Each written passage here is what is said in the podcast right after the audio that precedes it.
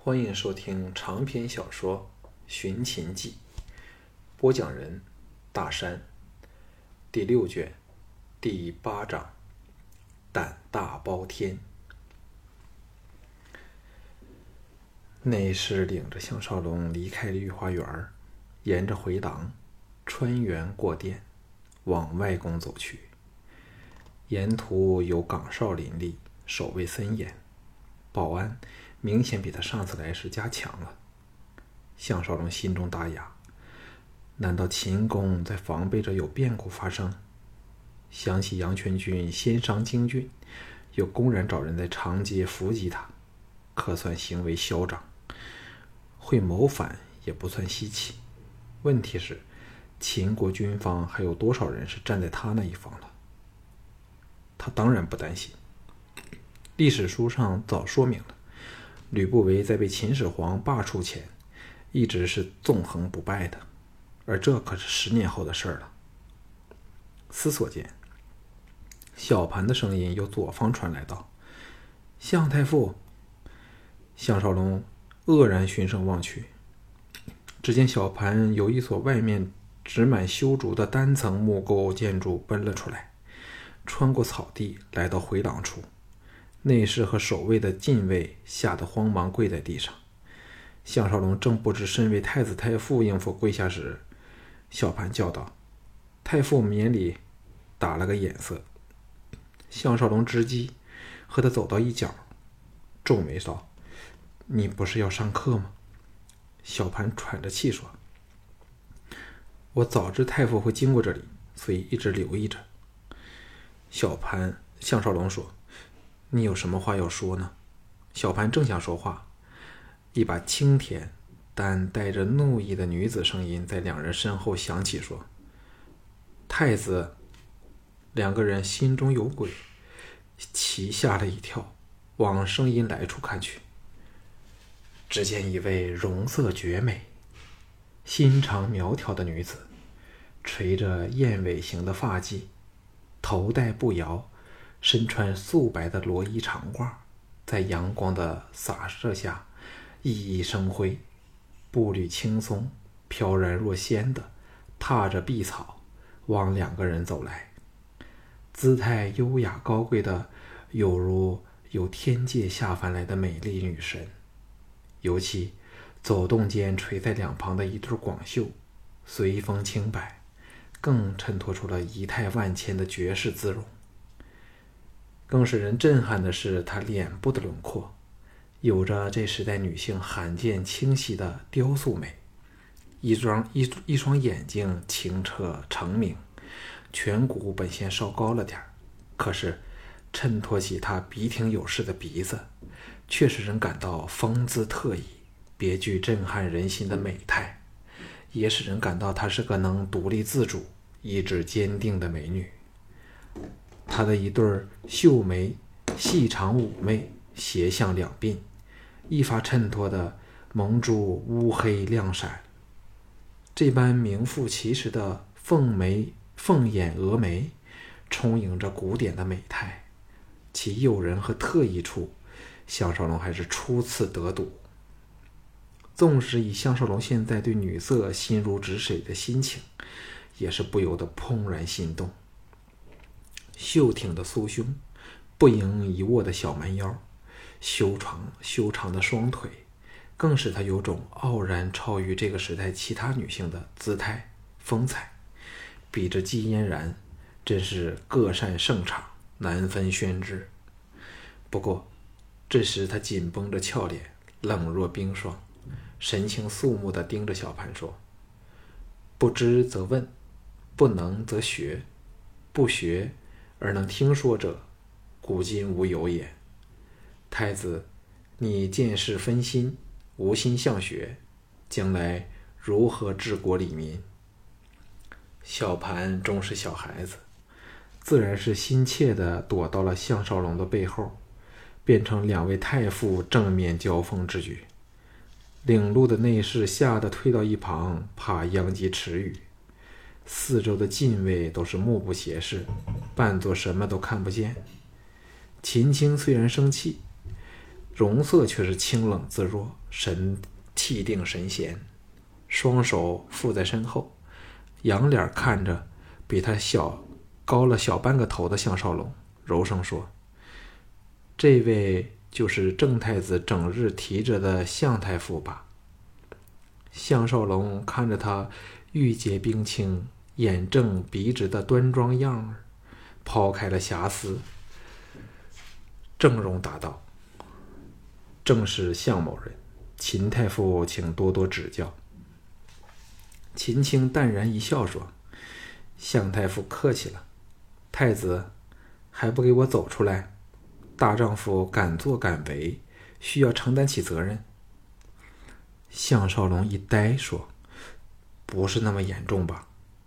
秦青欲言转寒道：“向太傅这话大有问题。”学习途中溜了出来，本只是小事一件，可是知微见拙，日后当上君主，仍是这般心性，如何还能处理国事？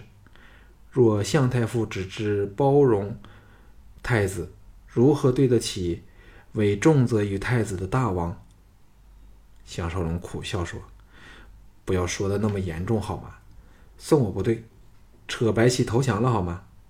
伸手一拍背后的小盘，说：“郑太子，来，表现一下你敢做敢当的大丈夫英雄气概，给秦太傅过目欣赏。”秦青听得目定口呆，哪有身为重臣会这么说话的？就像闹着玩的样子。小盘应声挺身而出，站在项少龙身旁，挺胸凸肚，做大丈夫状。小脸苦忍着笑，那模样惹笑到了极点。秦青眼光落到小盘上，看到他因忍笑弄得小脸涨红，明知道绝不可以发笑，仍忍不住扑哧一声笑了起来，别过脸去，以袖遮脸。小盘见状哪忍得住，捧腹笑了起来。项少龙也是不禁莞尔，笑意。最具感染力，尤其在这种严肃的气氛里，四周内侍禁卫无不暗中偷笑。秦青垂下衣袖，露出敛去了笑容的玉笑态的玉容，蹙起清淡如弯月的蛾眉，轻啧道：“笑够了吗？”吓得小盘和项少龙连忙肃容立定，笑开来实在是很难制止。这时，不但小盘和项少龙神情古怪，这美丽的寡妇也好不了多少，勉强绷起脸孔，则道：“不学而能知者，古今无也；但学而不专，等若不学。郑太子好好反省今天行为，假若认为不能做到专心致志，秦青只好辞去太傅一职了。”小盘忙说：“秦太傅。”小郑不敢了，保证不会有下一次。哎，金汤又要背诵点什么东西呢？秦青显然是狠在脸上，其实疼在心头，叹了一口气说：“金汤，只要你用心反省，好了，今天到此作罢。”往项少龙望来，尚未有机会说话，项少龙已潇洒的向他躬身施礼。姿势动作均是非常的悦目好看，秦青看得呆了一呆，垂下玉镜，避过他灼灼逼人的目光，微一欠身，转身婀娜去了。项少龙心中欣然，总算还了心愿，见到了这没令他失望的绝代美女，对他来说这已足够了。今日的项少龙，再没有。初到贵境时的烈焰心态了。项少龙回到乌府，岳丈吴应元刚送走一批来访的秦朝权贵，春风得意。这些天来，吴应元展开了亲善社交政策，不住的对有权势的秦人送出歌歌姬和良驹，身为在秦国长期的居留打下基础。否则。纵使有秦王和吕不韦在上头支持，大处不会有问题，小处给人处处掣肘，亦是头痛的事儿。吴应元乃是做生意的人，深明不论国籍上下、贵族平民，无不在求名逐利。于是，针对此点，加上圆滑的手段，逐步打通原本重重组织的关节。项少龙心中一动，跟着吴应元回到主宅的大厅，坐下后说出了萧月潭的精巧面具一事说：“我本想扮作行脚商人遣返邯郸，在出其不意俘虏了赵牧回来便算了，但这些面具却令小婿信心大增，决意放手大干一番。”吴应元何等精明，笑道：“钱财上绝没有问题。”哼。若比身家，吕相恐怕亦非我们对手。再压低声音说：“要不要我弄一批歌姬来给你送人？”玄又失笑道：“我真糊涂，他们会泄露出你们底细的。”项少龙心想：“我无论如何无耻，也做不出把女人当货物般送来送去。”笑道。我只要一匹不会泄露我们底子的第一流的战马。吴应元微一错愕说：“你真的准备大干一场？”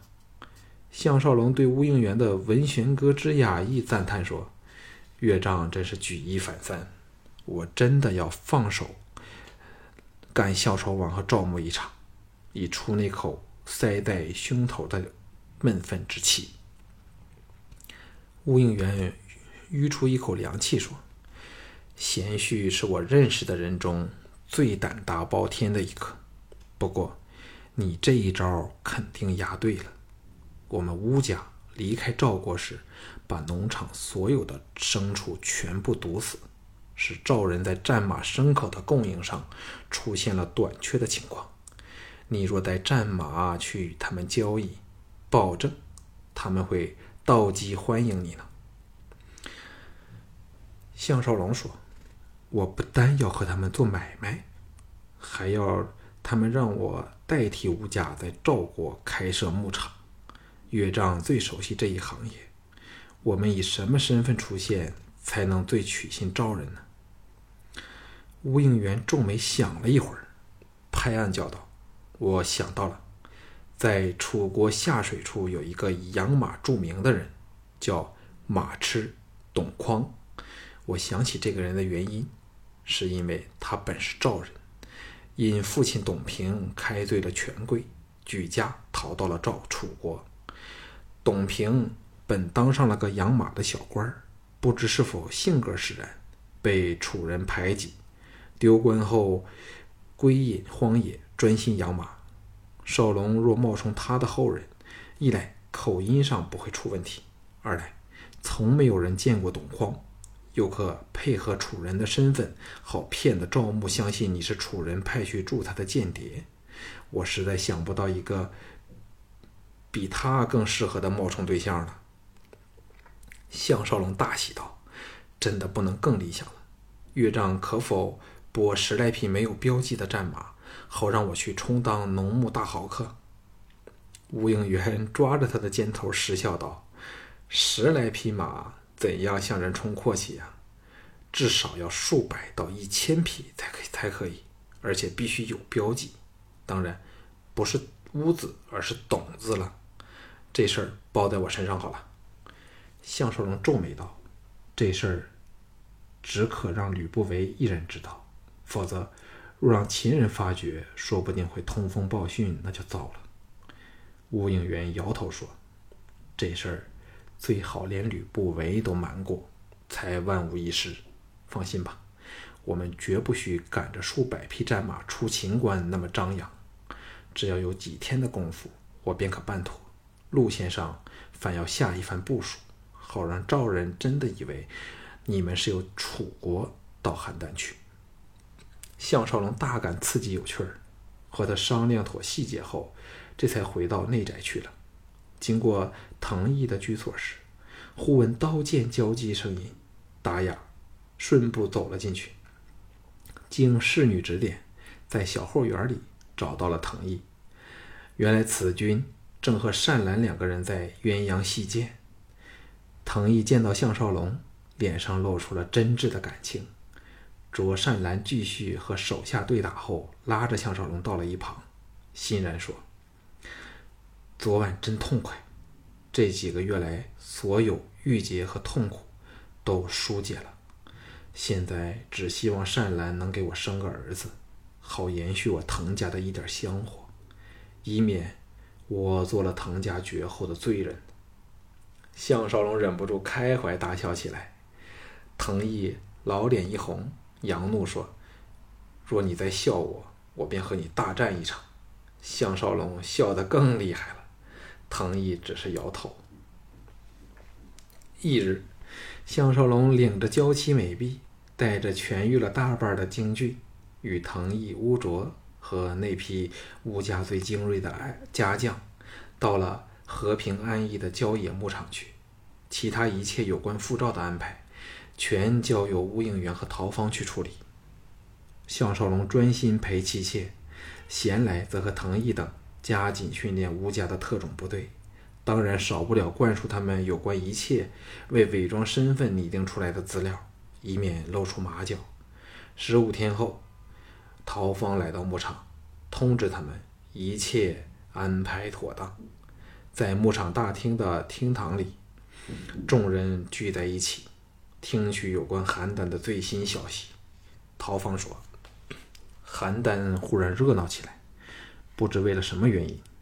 魏国的龙阳君和韩国最有权势的大臣平山侯韩闯出使到了邯郸去，定是有所图谋。据闻齐国的特使也会于短期内到那里去，形势非常微妙。”项少龙和藤毅等连连相觑。都想到了一个相当不妙的问题。陶方人老成精，早想到问题所在，叹道：“假如楚国也为这件事儿，我们仍不知道的秘密，派使者到邯郸去，虽说不一定会拆穿你们的假身份，但你们是不能向赵牧冒充是应他要请求而来夺取鲁公秘录的楚人了。”藤毅冷笑一声。搓指成刀，做出了个下劈宰割的手势。要知道，楚国离赵最远，假设行动迅速，很有机会在楚使到赵前抢先把他截着。乌卓笑道：“这事儿交给我去办吧。横竖我们都需派出先头部队与赵牧取得联络和默契，好让他为我们打通孝成王的关节，使赵人大开城门欢迎我们。”接着。向陶方问道：“赵牧和昏君和好如初了吗？”陶方叹道：“孝成王真是不折不扣的昏君。听宫内传出的消息，赵牧这无耻的家伙，在他宫门外跪了半晚，便获他的接见，不一会儿又水乳交融般的粘在一起了。”转向项少龙说：“赵雅更是天生的淫妇。”现在固态复萌，和多个俊男打得火热，恢复了以前放浪的生活。项少龙默然无语。陶芳故意的提出此事，自然是叫他死心。哎，这贱人真需要狠狠的教训一顿，才可泄他心头之恨。想到这里，暗想：难道自己对他仍是余情未了？否则怎么会闻此事而心生恨意呢？陶峰皱眉苦思说：“你们究竟有何图谋呢？”京俊说：“当然是要对付我们秦国了。”藤毅呆了一呆，道：“小俊，你这么快便以秦人自居了？”京俊尴尬的说：“不妥当吗？”陶芳笑道。怎会不妥当？你滕大哥只是不习惯罢了。滕毅苦笑摇头，没再说话。项少龙心想：这时代的人对国家的观念，远比对家族的观念淡薄，有点像二十一世纪的人在大公司任职，若觉得没有前途，或自己又有点本事的话，转到第二家公司是常规，而不是例外。问陶芳说。吕不韦在秦国的形势是否大大改改善了。陶放点头应是，慢丝条理的说：“吕相国现在欠的只是军功，但他却不敢轻举妄动，因为怕因为秦人的不合作而吃大亏。那他有少龙你经营出来的少许优势，便要尽付东流了。”项少龙心中苦笑，这件事儿他恐怕难以帮忙了。虽说在这战争的时代，你不去侵略别人，别人就要来侵略你；但若要他向某带兵去攻城略地、杀人放火，他却怎也提不起那种心意。个人又再商量了一会儿，决定由乌卓明天立即启启程，去阻止楚使到赵后，才返回后宅去了。尚未踏入门口。听到赵倩的声音在厅内说：“哎，月婶又来了。”项少龙愕然立在门外。吴廷芳的声音应道：“急死人了，人家已是不断的进步，仍没有身孕。”项少龙不安起来。难道乘坐时光机来时，给什么辐射一类的东西损害了这方面的能力？这对幸福的家庭生活，特别这时代重视香火继承的诸女来说，始终是一种缺憾。她自己反不觉得是太重要。厅内沉默起来，项少龙摇头一叹，加重脚步走了进去。二十天后，当京俊回复了生龙活虎，众人立即秘密上路，出秦关，绕了个大圈儿，由齐境入赵。项少龙的思虑比以前更周详了。先派出使者向赵国的边防军递上了晋谒赵王的正式文书。不片上，赵军城楼钟鼓齐鸣，城门放下吊桥，队形整齐地驰出了数百赵军，向他们营地迎来。藤毅一声令下，三百乌家精兵团组成，扮作牧马人的队伍，列阵营外，恭候赵人大驾。带军来的赵兵守将领是守将翟边，年约三十，身形短小精干，脸眉脸眉精灵，态度亲热。一见面便哈哈笑道：“董先生之名如雷贯耳，今日一见更胜闻名。”客套过后，项少龙、唐毅和京俊半世左右，领着他。来观看带来的一千头骏马，翟边身为战将，自然识货。凭栏观马，惊异莫名地说：“这匹战马质素之高，更胜敝国以前由乌家圈养的马匹。”项少龙等心中好笑，谦让一番后，叫人牵出其中特别高俊的一匹，赠与翟边。不用说，翟边的态度更亲热了，忙大开城门。把他们这支浩浩荡荡的赶马队请入城里，边行边说：“大王知道董先生由远道由楚而来，非常高兴。尤其敝国正在急需战马补充的时刻，先生来的正是时候。”项少龙和藤京两个人交换了个眼色，都知道乌卓不辱使命，打通了赵牧这个关节。当晚，翟边设宴款待众人。席间问起他们在楚国的情况，他们就以编好的故事从容应付，宾主尽欢。